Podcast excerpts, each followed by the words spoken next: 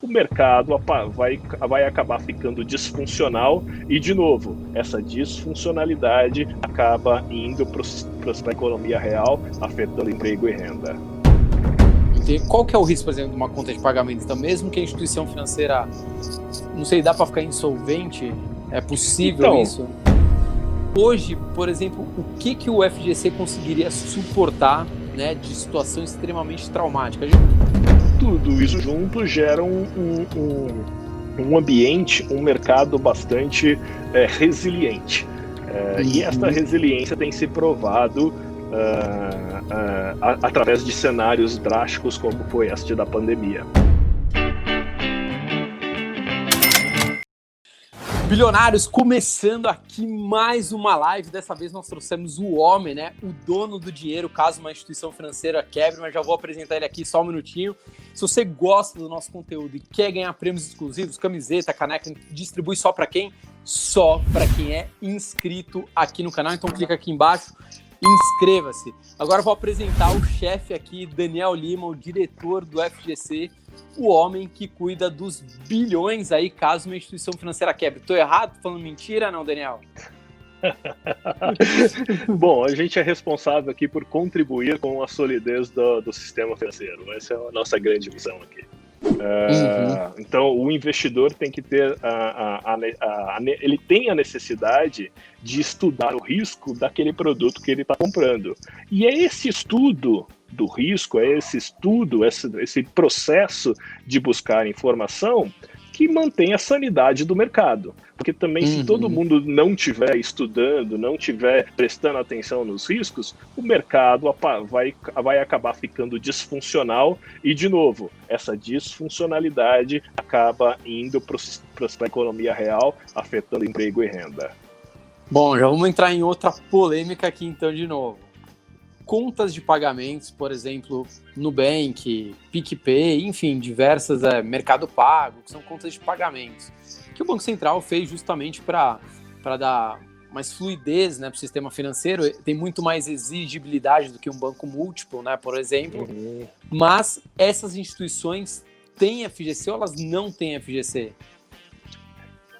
Elas tem, tem dois, dois tipos de produtos dentro da, de, das, das instituições dessas mais conhecidas hoje.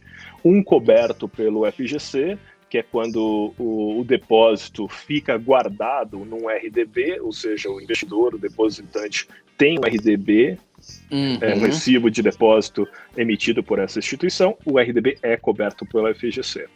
E tem uhum. a conta de pagamento tradicional que não tem cobertura do FGC. Por que, que ela não tem cobertura? Porque ela não precisa ter. E por que, que ela não precisa ter? Porque o dinheiro da pessoa que entrou nesta conta de pagamento, ele foi recolhido aos cofres do Banco Central e ele está lá em títulos públicos. Então tem uhum. lastro uhum. este investimento. Uh, uhum. A cobertura, a cobertura dessa conta é conferida pelos títulos públicos que estão no Banco Central. Uhum. Toda conta de pagamento, a gente sabe que o Nubank funciona assim, né? Deixar lastreado ali no, no ele tesouro. tem as duas. O Nubank tem as ele duas. Tem as hoje. duas. É, ele tem o é. RDB e ele tem o dinheiro, mas toda a conta de pagamento fica, fica em títulos públicos ou não? O excedente vai para título público, recolhido no Banco Central. Entendi. Qual que é o risco, por exemplo, de uma conta de pagamento? Então, mesmo que a instituição financeira, não sei, dá para ficar insolvente? É possível então, isso? No limite que a instituição financeira tiver um problema, Uh, o depo... tem um pool de recursos guardados em títulos públicos que vão retornar uhum. para os corren... para os depositantes, para os investidores, é... É... porque são recursos de grau de risco do próprio governo e com alta liquidez. Então, no final do dia, você vai ter o seu dinheiro de volta. Entendi. Então, por exemplo, no caso do Nubank, vê se está correto aqui o Nubank, a instituição Nubank, né, no pagamentos, não tem FGC. O que tem é um título chamado RDB, emitido pela Nu Financeira. Este título tem FGC, é isso. Tem cobertura do FGC. Exato. Entendi, o RDB. Não, perfeito. Exato. Excelente. Hoje, por exemplo, o que, que o FGC conseguiria suportar né, de situação extremamente traumática? A gente teve aí coronavírus, né, que deu um, os bancos provisionaram ali, né, no, nos seus balanços ali um prejuízo que eu acredito que não vai se concretizar, né, mas claro, o banco tem que provisionar muito mais. Também estava um, um, começo de um burburinho no Congresso para querer aumentar também a alíquota de imposto. Aí os bancos já falam, não, a gente não está lucrando tanto assim, não é bem assim. Mas enfim, mas o, o, quanto o FGC consegue suportar numa crise como o coronavírus, contaminar o sistema, o que, até onde o FGC consegue segurar aí com seus 80 bi? É, o FGC ele é projetado é, para aguentar cenários muito adversos, uhum, cenários muito tá. severos de instabilidade do sistema. É, uhum. A gente teve uma crise sem precedentes, uma crise sanitária, pandêmica que parou a economia, é, e a gente tem instituições financeiras no Brasil capitalizadas, bem geridas. Então, a gente não teve nenhuma quebra durante a pandemia ou como reflexo da pandemia até este momento.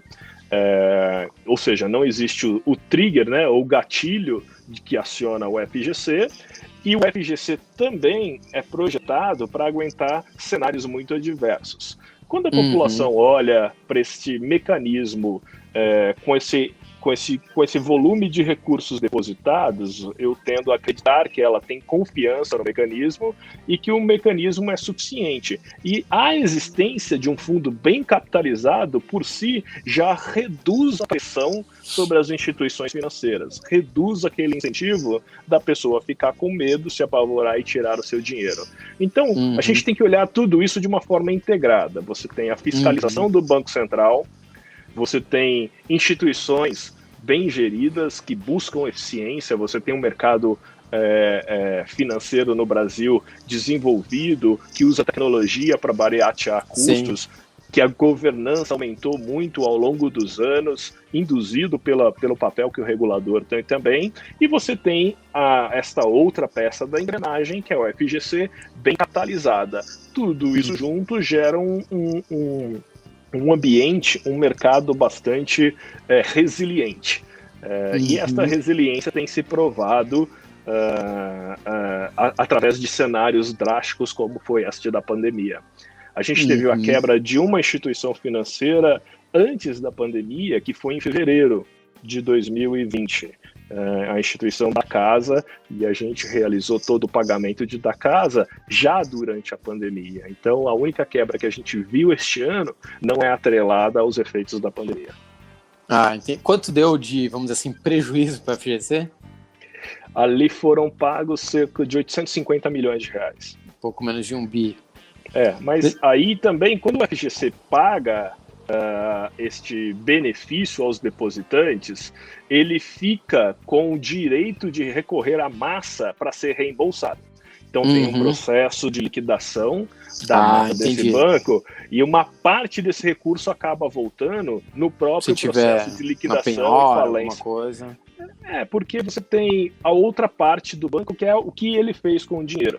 Se ele emprestou, tinha garantias, uh, você vai atrás desses empréstimos, vai receber dinheiro dos credores do próprio banco, vai receber é, garantias, imóveis que estivessem é, é, como garantia desses empréstimos. Isso gera um pool de ativos que ao longo do tempo vira liquidez e uma parte disso é distribuída por todos os credores e o FGC se torna um grande credor da massa liquidanda, da massa é, falida eventualmente, quando ele paga os benefícios. O termo técnico para isso é que o FGC se subroga naquele crédito. Uhum. Então, a, a pessoa física que recebeu é, o, o, a garantia paga pelo FGC, ela assina um documento que diz que o FGC tem direito a, a ir atrás é, de recuperação de crédito em, uhum. que, ela, que ela faria jus, e com isso o FGC tem parte deste, dessas garantias pagas